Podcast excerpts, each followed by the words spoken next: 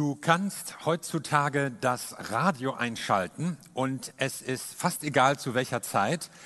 Der erste Satz wird das Wort Corona enthalten.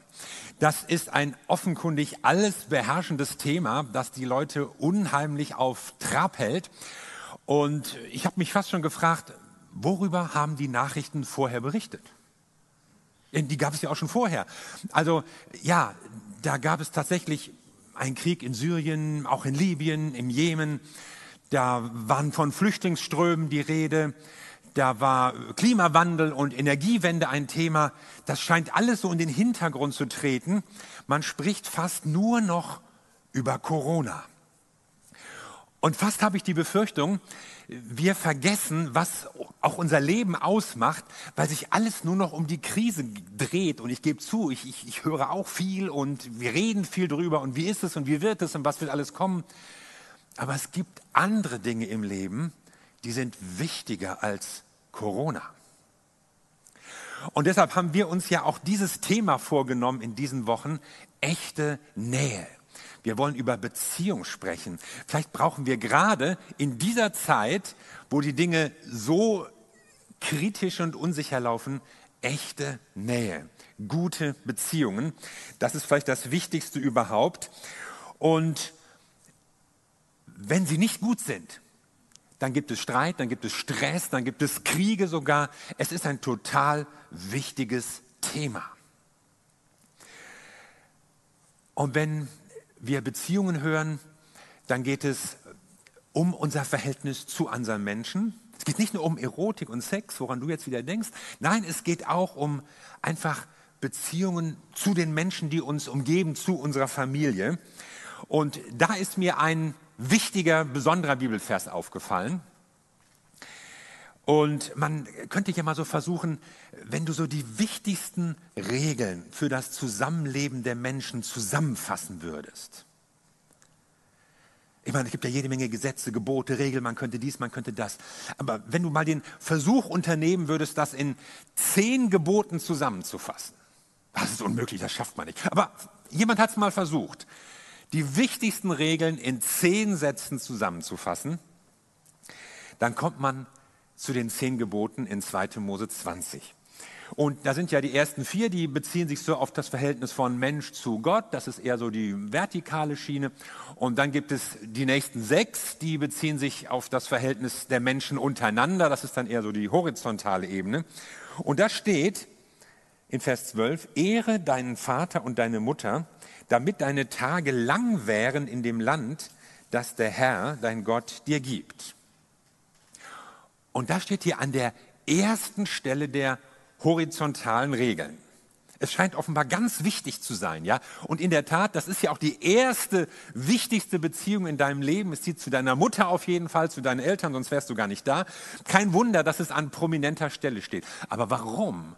Warum soll das so wichtig sein? Wir wollen ja immer wissen, warum. Aber die Bibel beantwortet oft nicht die Warum-Frage, Sie beantwortet eher eine Wozu-Frage. Und sie zeigt uns, was daraus werden kann. Das wollen wir ja auch wissen. Wozu ist das nützlich? Was kann ich damit anfangen? Was bringt mir das? Und hier steht ja ausdrücklich, damit deine Tage lang werden, also damit du lange lebst. Und das im Segen Gottes. Übrigens, das ist das einzige der zehn Gebote, das eine Verheißung hat. Die anderen stehen da einfach. Da steht nicht etwa, oh, wenn du Gott lästerst, dann passiert dies und das und wenn du stiehlst, hüte dich oder wenn du nicht stiehlst, dann passiert jenes, sondern hier steht eine Verheißung.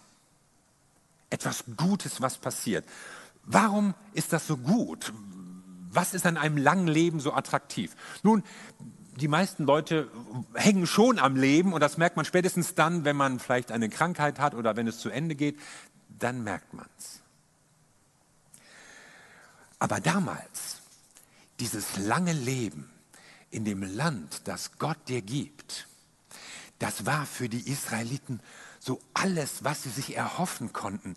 Das war das Heil, das Gott ihnen versprochen hatte, der umfassende Segen. Damals hatten sie ja noch nicht so eine Vorstellung vom Himmel und solchen Dingen, sondern alt werden, das galt im Orient als Segen, als Gunst der Götter und das auch noch in dem Land, das Gott ihnen versprochen hatte.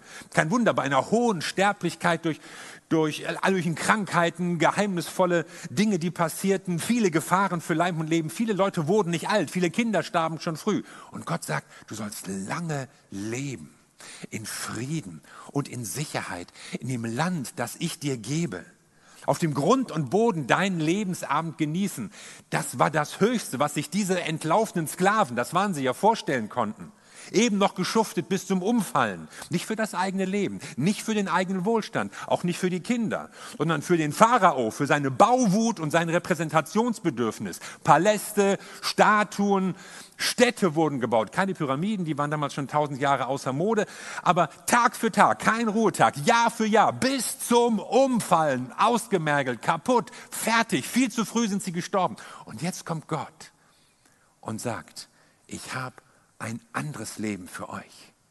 Ein Leben in Frieden und Sicherheit. Ein Leben bewahrt. Du wirst alt werden, du wirst gesegnet sein, du darfst mit Dankbarkeit auf das zurückblicken, was du erarbeitet hast. Du darfst es genießen, deine Kinder werden es genießen, die Kinder deiner Kinder nach dir. Das hat Gott für dich. Und wenn du die Bibel liest, dann wirst du merken, Gott ist ein Gott, der Generationen. Er ist ein Gott, der seine Pläne nicht mit einzelnen Leuten ganz schnell zack, zack und so verwirklicht, sondern der durch die Generationen hindurch seine Pläne schmiedet und für die Weltgeschichte umsetzt. Deshalb hatten die Israeliten auch nicht einfach einen Nachnamen, sondern man fragte immer, wessen Sohn ist das? Ja? Als da einmal auf einem Schlachtfeld ein junger Mann rumlief und sich erkundigte, warum dieser Goliath so viel da rumreden kann, da fragte König Saul, wessen Sohn ist der? Man erkundigte sich, aus welcher Familie stammen diese Leute. Und das erste Buch im Neuen Testament, es beginnt mit einem langen Stammbaum. Von wem? Von Jesus. Und bei Jesus war es offenbar wichtig, klarzumachen, der ist nicht nur einfach vom Himmel gefallen, selbst die Jungfrauengeburt, ja, seine übernatürliche Empfängnis durch den Geist Gottes, selbst das steht nicht am Anfang, sondern am Anfang steht, dass er aus der Familie von Abraham und Isaak und Jakob kam. Aus der Familie, aus der auch David kam, aus der auch Salomo kam. Wow, er ist wirklich der, von dem die Propheten gesprochen haben.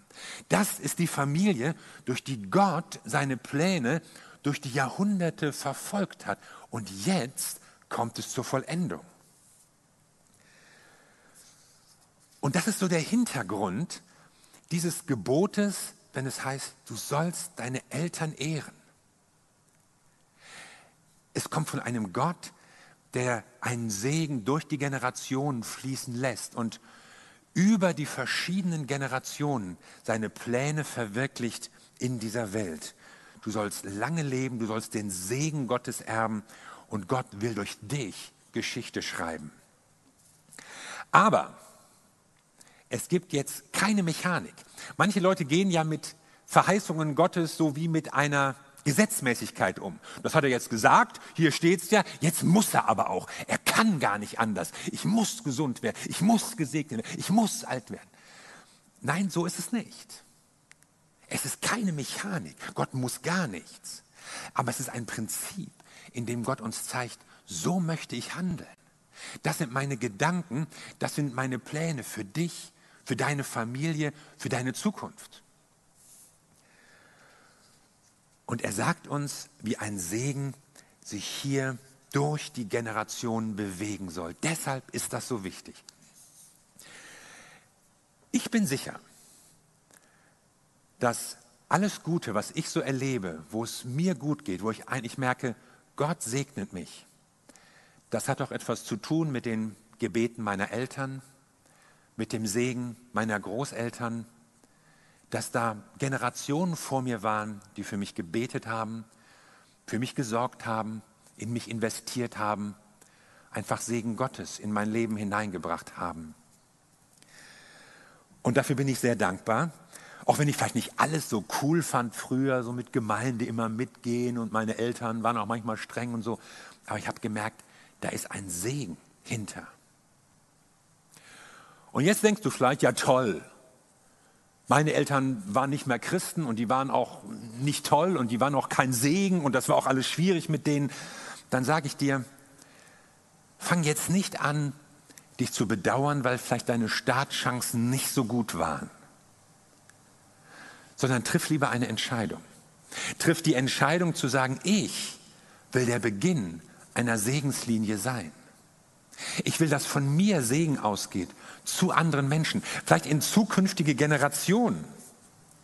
Ich glaube sogar, dass du diese Entscheidung treffen kannst, wenn du vielleicht keine eigenen Kinder hast, aber du investierst in Menschen. Und du segnest junge Leute. Und du dienst anderen, damit sie es gut haben, vielleicht besser haben, als du es hattest, wenn du selbst so etwas schmerzhaft vor deiner Vergangenheit stehst und möglicherweise sogar noch leidest, dass dein Start nicht so gut war. Ich merke, bei diesem Gebot geht es nicht nur um irgendwie Grundbesitz und wie alt wird man oder so, sondern es geht um eine Gewissheit, es geht um den Segen Gottes, den er für uns hat. Ich will genießen, was Gott für mich vorbereitet hat. Du sollst genießen dürfen, was Gott für dich in deinem Leben vorbereitet hat.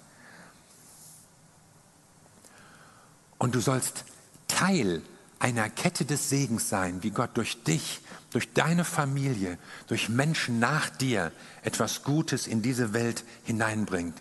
Gott will durch dich und deine Familie auch Geschichte schreiben. Er will, dass du Segen empfängst und Segen weitergibst. Und deshalb ist es wichtig, die Eltern zu ehren. So viel zum Wozu. Jetzt, jetzt mal praktisch. Wie sieht das nun aus, die Eltern ehren. Es bedeutet Respekt und Fürsorge. Jesus war da mal in eine merkwürdige Diskussion verwickelt. Ich muss das mal vorlesen. Ihr behauptet, sagt Jesus, Jesus konnte ja auch recht drastisch sprechen, ihr behauptet, dass man seinen hilfsbedürftigen Eltern die Unterstützung verweigern darf, wenn man das Geld stattdessen Gott gibt. Dann hätte man Gottes Gebot schon erfüllt und bräuchte nicht weiter für seine Eltern zu sorgen. Doch indem ihr solche Vorschriften aufstellt, setzt ihr das Gebot Gottes außer Kraft. Also es wurde hier diskutiert um die richtige Auslegung der Bibel. Und Jesus diskutierte mit Leuten, die die Bibel gut kannten und die ganz viel Wert auf Bibeltreue gelegt haben. Aber in einer wichtigen Sache hatten sie den Willen Gottes verpasst. Sie spendeten für andere, für den Tempel, für den Herrn. Man hatte auch Zeit für andere, vielleicht für Hilfsbedürftige, alles im Namen des Herrn. Wow, großzügig. Und was ist mit deinen Eltern? Oh, ja, weißt du, keine Zeit und mein Job, mein Terminkalender, ich bin so beschäftigt in der Gemeinde. Und da sagt Jesus, stopp, das ist falsch. Du kannst Gott nicht ehren, wenn du deine Eltern nicht ehrst. Ja, aber du musst wissen und verstehen. Du kannst Gott nicht dienen, wenn du deine Eltern nicht respektvoll behandelst. Nicht mal der Dienst für Gott, für die Gemeinde, ist so wichtig wie die Versorgung der Eltern in diesem Fall, aus der sich die Leute mit frommen Argumenten rausschleichen wollten. Jesus macht deutlich, das ist Dienst für Gott, wenn du dich um sie kümmerst dann wenn sie sich nicht mehr alleine versorgen können. Das ist ja hier der Hintergrund. Und ich merke daran, es ist nicht egal, was wir machen und wo wir unsere Energie reinfließen lassen, unsere Zeit, unser Geld, unsere Kraft, sondern es geht auch um Prioritäten, die Gott in unserem Leben setzt. Fürsorge und Respekt. Ja, aber meine Eltern. So, und jetzt kommst du mit deinen Argumenten. Und vielleicht hast du schon die ganze Zeit auf die Gelegenheit gewartet, endlich mal dazwischen zu sprechen. Ich will nicht wissen, was im Chat los ist. Ja, meine Eltern sind anders, ja. Theoretisch alles klar. Man müsste, man sollte, man hätte schon längst. Aber du müsstest meine Eltern mal kennen.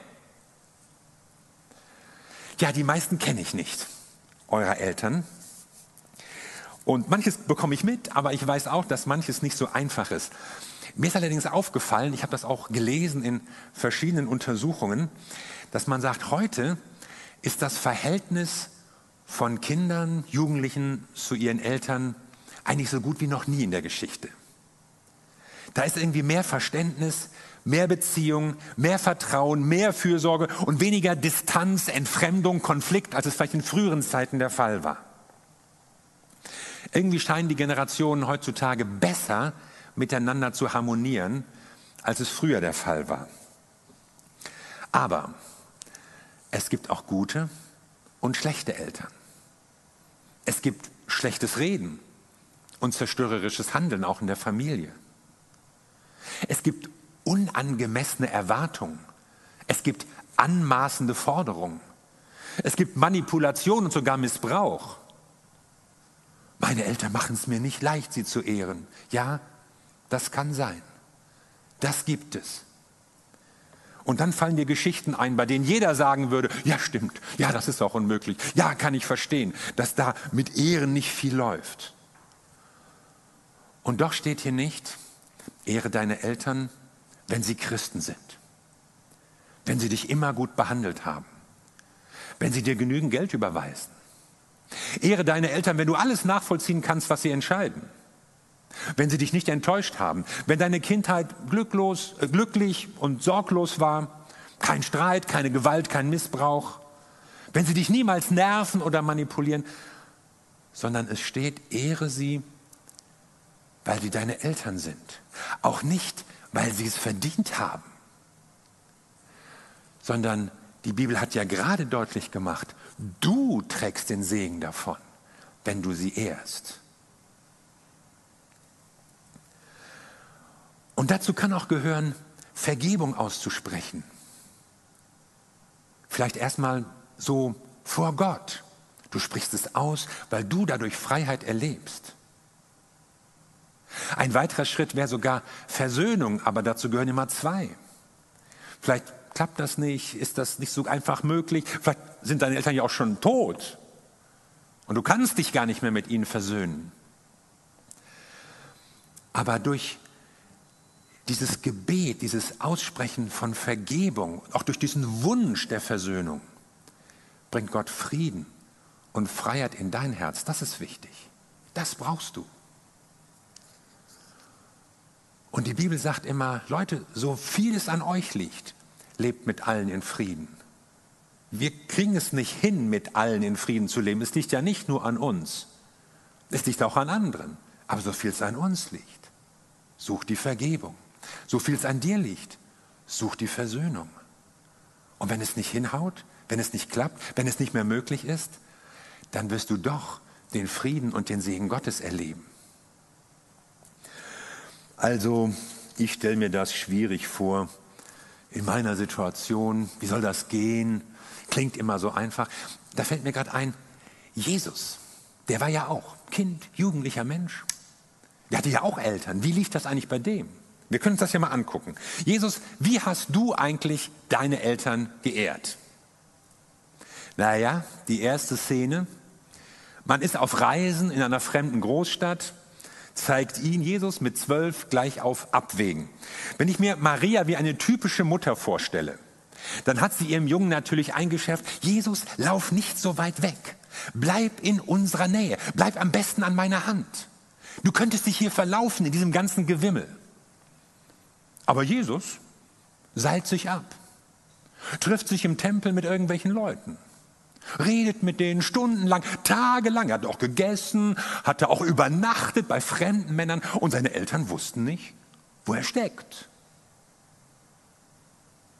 Und als dann die völlig aufgelöste Maria, ich meine, stell dir mal vor, du suchst tagelang dein verlorenes Kind, ja, an einem riesigen Strand oder, oder auf dem Dom, ach was nicht, in Hamburg, in, in Paris, in New York, in Shanghai, ja, und dann findest du ihn endlich und Jesus völlig unbeeindruckt hey, Leute, chillt mal. Was wollt ihr denn? Wisst ihr nicht? Und dann kommt so eine kryptische Erklärung. Wisst ihr nicht, dass ich im Haus meines Vaters sein muss?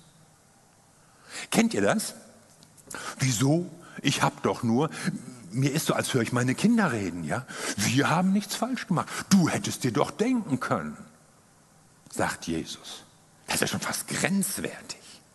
Und dann kam vielleicht doch das Machtwort von Josef, Junge, du kommst jetzt nach Hause. Gut, und dann kam er auch mit. Und die Bibel sagt ausdrücklich, Jesus war gehorsam. Und das meint nicht nur jetzt in diesem Moment, ja, weil Josef ihn hinter sich her zerrte, sondern Jesus gehorchte seinen Eltern. Obwohl er als Teenie eigene Vorstellungen hatte, wie seine Reise aussehen sollte, mit wem er abhängen wollte, wo er sein wollte, andere Vorstellungen als seine Eltern. Aber er war ihnen gehorsam, als sie ihn wieder eingefangen hatten.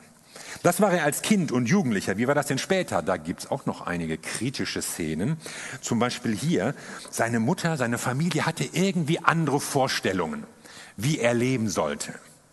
Seine Mutter wollte ihm so ein bisschen Dampf machen, so in Sachen Wunderperformance. Ja, das, das musste noch mal langsam losgehen. Irgendwie stockte das so aus ihrer Sicht und da war ein Problem, so Hochzeit, da fehlten, fehlte der Wein. Was machen wir jetzt? Und Jesus, man könnte doch mal irgendwas machen. Jesus, du siehst, kannst du nicht mal eben? Ja, wenn Frauen so kommen und sagen, kannst du nicht mal eben? Ja, also schwierig. Und dann spricht Jesus zu ihr: Was habe ich mit dir zu schaffen, Frau? Heilige Mutter Gottes, zu ihr darf man doch nicht so reden. Zu seiner Mutter. Aber was passiert hier? Maria greift in den Auftrag von Jesus ein. Und sie maßt sich an zu bestimmen, was er, der erwachsene Sohn, tun soll, was er lassen soll, wie er seine Mission zu erfüllen hat, wie er seinen Dienst jetzt starten lassen soll. Fast manipulativ. Und Jesus muss ihr klar machen, halt, das geht dich jetzt nichts an. Das ist jetzt mein Lebensauftrag, den ich in Verantwortung vor meinem himmlischen Vater gestalte. Und da muss er sich abgrenzen. Maria darf es ihm nicht mehr sagen. Ähnlich eine andere Szene. Menschenmassen in Galiläa tumultartige Heilungsszenen, dramatische Befreiung, ein Auflauf nach dem anderen, Jesus in aller Munde, da machte man sich in seiner Familie echt Sorgen. Ist der durchgedreht? Redet der sich um Kopf und Kragen? Wir müssen ihn stoppen. Und so rücken sie an, Maria, die Brüder, und man sagt Jesus, ey, deine Familie ist da, deine Brüder, deine Mutter sogar. Und was sagt Jesus? Die wollen mit dir sprechen. Und Jesus sagt, Wer den Willen Gottes tut, der ist mein Bruder, meine Schwester, meine Mutter. Ey, das ist doch eine Brüskierung. Was, wir nicht mehr? Deine eigene Familie? Und auch an dieser Stelle grenzt Jesus sich ab, weil er merkt, die, seine, seine engsten Angehörigen, haben seine Berufung nicht verstanden. Und hier darf ich mich jetzt von Ihnen nicht, auch nicht von meiner wertgeschätzten Mutter, auf den Teppich zurückholen lassen. Und das ist eine heikle Szene. Und ich merke, das Ehren der Eltern geht nicht so weit, dass er seinen Auftrag, seine Mission vernachlässigen darf. Sondern er hat seinen Eltern gehorcht als Kind und Jugendlicher. Er hat sie auch als Erwachsener mit Respekt und Fürsorge behandelt. Denkt an die letzte Szene. Jesus und seine Mutter. Jesus hängt am Kreuz, stirbt, wird langsam zu Tode gefoltert, dass man da überhaupt noch einen klaren Gedanken fassen kann. Aber er sorgt dafür, dass sich jemand, Johannes, sein Jünger, um Maria, seine Mutter, kümmert. In dem Moment. Obwohl er noch andere Brüder hatte. Warum kümmern die sich nicht? Nein, Jesus respektiert sie, kümmert sich um ihre Versorgung bis zum letzten Atemzug. Aber er ließ es nicht zu, dass seine Mutter ihm seinen Dienst blockierte und das aufhielt, was Gott ihm aufgetragen hatte, nur weil sie es nicht verstand oder nicht wusste, wie sie damit umgehen sollte, sich sogar in den Weg stellen wollte. Als erwachsener Mensch musst du deine Entscheidung in Verantwortung vor Gott treffen. Das Elternehren, wie es genau aussieht, hängt also mit unserem Lebensalter zusammen. Die Bibel sagt zu Kindern, ihr Kinder, gehorcht euren Eltern. Sie sagt nicht allen, gehorcht euren Eltern. Sie sagt aber zu uns allen, ehrt eure Eltern. Also ehren ist nicht unbedingt gehorchen, wenn du erwachsen bist und deine eigenen Entscheidungen auch in Verantwortung vor Gott und vor seinen Geboten und seinem Willen treffen sollst. Aber es bedeutet, dass du, egal wie alt du bist, respektvoll umgehst mit deinen Eltern. Das ist das, was die Bibel sagt. Salomo, der weise König Salomo, hat geschrieben in Kapitel 23 seiner Sprüche, Hör auf deinen Vater und deine Mutter, denn sie haben dir das Leben geschenkt. Verachte sie auch dann nicht, wenn sie alt geworden sind. Sorge dafür, dass deine Eltern stolz auf dich sind. Deine Mutter, die dich geboren hat, soll sich glücklich schätzen. Wozu? Weil es dir eine Tür zum Segen öffnet. Für dich und für deine Zukunft. Du wirst selbst etwas davon haben. Ich erinnere mich an den 83. Geburtstag meines Vaters. Er war ans Bett gefesselt. Also nicht jetzt irgendwie mit Bändern, sondern er war einfach schwer krank infolge seines Schlaganfalls. Konnte nicht mehr aufstehen, konnte nicht mehr viel machen, konnte auch eigentlich nicht mehr sprechen, sich nicht mehr mitteilen. Und wir waren da und haben ein bisschen mit ihm gesprochen und gesungen und so alte Lieder von früher. Und dann musste ich mich verabschieden am Abend und ich sagte ihm so, Papa, ich wünsche dir Gottes Segen. Und dann sagte er zu mir, das wünsche ich dir auch. Und das war zu der damaligen Zeit schon ein bemerkenswert langer Satz, also fast eine Rede für seine Verhältnisse. So lange Sätze habe ich ihn lange nicht mehr sprechen hören. Und es war auch der letzte Satz, den mein Vater zu mir gesprochen hat. Die letzten Worte waren Worte des Segens für mich. Und als ich dann einige Wochen später zum letzten Mal an seinem Bett saß. Und sein Atem ging schon sehr schwer. Und das sah schon alles sehr kritisch aus. Da habe ich mich so an sein Bett gesetzt, es, es wurde Abend, ich dachte, ich kann jetzt nicht ins Bett gehen und, und ihn hier so liegen lassen mit seinem ringenden Atem, habe dann so seine Hand in meine Hand genommen. Mein Vater hatte große, kräftige Pranken. Ja, er ist auf einem Bauernhof groß geworden als ein Bauernsohn. Also wenn ihr mal wieder dürft, könnt ihr Wolfgang Kroll mal die Hände geben. Dann spürt ihr so ungefähr wie die Hände meines Vaters. Aber erst, wenn ihr wieder dürft. Also ich nahm so seine Hände in die Hand, habe dann so gebetet und manchmal stockte sein Atem und setzte einen Moment aus und dann ging es wieder weiter. Und auf einmal setzte er wieder aus und er fing nicht mehr an zu atmen. Es war der letzte Atemzug gewesen. Und wir saßen dann da vielleicht noch fünf Minuten oder auch zehn und irgendwann kam dann die abendliche Pflegekraft und stellte dann fest, oh, Herr Wolf und so. Und für mich war das so ein besonderer Moment, den Tod meines Vaters zu begleiten, dabei zu sein, so zu wissen, am Anfang hat er mich in mein Leben hineingeführt und am Ende durfte ich ihn auf der letzten Wegstrecke verabschieden aus diesem Leben, hinein in ein neues Leben. Und das ohne Worte, er hat nichts mehr gesagt. Und ich musste so denken an verschiedene Szenen und Situationen. Ich war ja, wie ihr wisst, ich war ja auch ein, ein schwieriges Kind.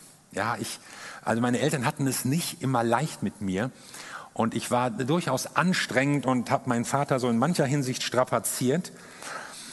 Äh, manches habe ich gelernt. Ich habe dann mal vor schon einigen Jahren habe ich immer einen Brief geschrieben und habe einfach mal so ausgedrückt, was ich ihm verdanke, was er mir bedeutet, was ich von ihm gelernt und mitgenommen habe. Und mein Vater war ja jemand, der der sprach jetzt nicht so über Gefühle und Empfindungen und wie geht's dir und was hast du dabei gefühlt und was macht das mit dir und so. Das sind nicht so Gespräche, die man mit ihm führen könnte. Ich äh, fand das gut, dass ich das in diesem Brief mit ihm mal ausdrücken konnte, um da einfach auch noch mal so Dankbarkeit auf den Punkt zu bringen. Das verdanke ich dir. Das, was ich gelernt habe, was mein Leben ausmacht, was ich, was ich kann, was ich tun darf, auch meine Berufung letztlich da hast du in mein Leben investiert. Und vielleicht sitzt hier mancher Sohn, manche Tochter und denkt, ja, man müsste auch mal so einen Brief schreiben. Ja, man müsste. Vielleicht solltest du es tun. Vielleicht kann das ein Schritt sein, um etwas an Respekt und Dankbarkeit auszudrücken. Um vielleicht auch eine Beziehung wieder ein bisschen in Gang zu bringen. Um Wertschätzung hineinzutragen. Und ich garantiere dir, Gottes Segen wird mit dir sein, auch wenn es vielleicht schwierig ist. Du nach Worten ringst, du nicht weißt, oh, wie kommt das an, du vielleicht nie eine Antwort hörst. Aber Gott ist mit dir. Und Gott gibt dir eine Verheißung dafür, wenn du deine Eltern ehrst, wenn du sie respektvoll behandelst, wenn du für, die, für sie sorgst, dich um sie kümmerst. Es ist natürlich ihnen eine Freude und ein Segen. Aber die Bibel sagt doch ausdrücklich, es ist ein Segen für dich. Du wirst lange leben unter dem Segen Gottes. Mit dir kann eine Segenslinie weitergehen, vielleicht beginnen, weil du nach den Prinzipien Gottes lebst und merkst, es lohnt sich, Gottes Wort ernst zu nehmen und auch bis in die praktischen Fragen unserer Beziehung hinein zu leben. Gott wird mit dir sein. Du sollst wissen, dass Gottes Segen für dich bereitsteht und du kannst ihn empfangen und für dein Leben haben, wenn du lebst nach den Geboten und den Prinzipien Gottes. Amen. Lass uns zusammen beten. Wir danken dir, Jesus Christus, unser Herr. Du bist unser Herr im Himmel, unser Retter in diesem Leben, über dieses Leben hinaus. Du bist aber auch das Vorbild, an dem wir lernen können, wie wir miteinander umgehen können, mit unseren Eltern umgehen können. Und du bist der, der in uns lebt, damit das nicht nur Entscheidungen bleiben oder fromme Wünsche, sondern wir auch die Kraft haben, so zu leben, wie du es möchtest, ja, wie wir es auch wollen. Und ich möchte beten jetzt für Menschen, die diese Botschaft hören, die vielleicht an ihre Eltern denken, vielleicht an ein schwieriges Verhältnis zu ihren Eltern. Ich möchte dich bitten, dass du ihnen Mut machst und Ideen gibst, wie sie in diese Beziehung investieren können, wie Elternehren aussieht. Ich möchte auch bitten für solche, die vielleicht auch merken, ich habe meine Eltern nicht immer geehrt. Ich habe da versagt, ich habe es einfach nicht richtig gemacht. Ich bitte dich, Herr, dass du sie leitest auf einem Weg der Vergebung, auch auf einem Weg des Trostes, vielleicht gerade dann, wenn sie sich mit ihren Eltern nicht mehr versöhnen können. Herr, ich danke dir für den Segen, den du vor uns ausbreitest, wenn wir nach deinem Willen leben. Lass uns noch einen Moment des Gebets haben, gerade wo du bist. Und sprich einfach so für dich mit deinem Gott und antworte ihm auf das Wort, das du gehört hast.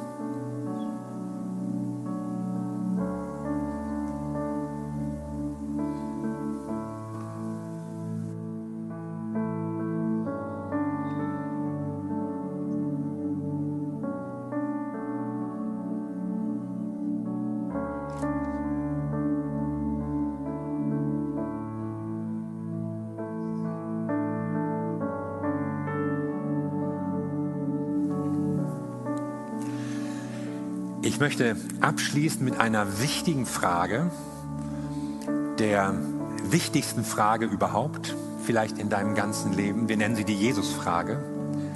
Und diese Frage lautet, willst du dein Leben Jesus geben? Willst du ein Leben in Gemeinschaft mit Jesus Christus führen? Willst du, dass er dir vergibt? Willst du, dass er dir ein neues Leben schenkt? Willst du, dass er von jetzt an an deiner Seite ist? Willst du das in schwierigen familiären und beziehungsmäßigen Herausforderungen, an die du jetzt vielleicht denkst? Willst du das vielleicht überhaupt in diesen unsicheren Corona-Zeiten? Gott will es. Gott will Teil deines Lebens werden. Jesus ist gekommen, damit wir Gott in unserem Leben haben können, damit wir in einer Gemeinschaft mit Gott leben. Und wenn du sagst, ja, ich will Jesus Christus in meinem Leben haben, dann sprich das einfach mal leise vor dich hin. Ja, ich will Jesus in meinem Leben haben. Jesus hört, was du sagst und er weiß sowieso, was dich bewegt und was in deinem Herzen vor sich geht. Und wenn du dieses kurze Gebet, diese doch so entscheidende Willenserklärung gesprochen hast, dann möchte ich einfach noch mal besonders für dich beten. Ich danke dir, Jesus Christus, für Menschen, die heute eine Entscheidung getroffen haben. Ich will Jesus in meinem Leben haben. Du erhörst Gebet. Du wartest auf solche Gebete. Du wartest mit ausgestreckten Armen auf Menschen, die nach Hause kommen. Und du willst uns eine heile Beziehung zu Gott, zu unserem Vater im Himmel schenken. Und du hilfst uns auch, unsere Beziehungen mit Menschen zu ordnen. Herr, ich spreche deinen Segen aus, gerade über den Menschen, die diese Entscheidung getroffen haben. Ich danke dir. Du bist mit ihnen, du wirst sie begleiten. Schenke ihnen eine tiefe Gewissheit in ihren Herzen. Auch die Weisheit, die nächsten Schritte zu tun in dem Leben mit dir. Danke, dass wir dir so wichtig sind, dass du jeden von uns siehst und jeden von uns zu dir ziehen möchtest. Danke dafür, Herr. Amen. Amen.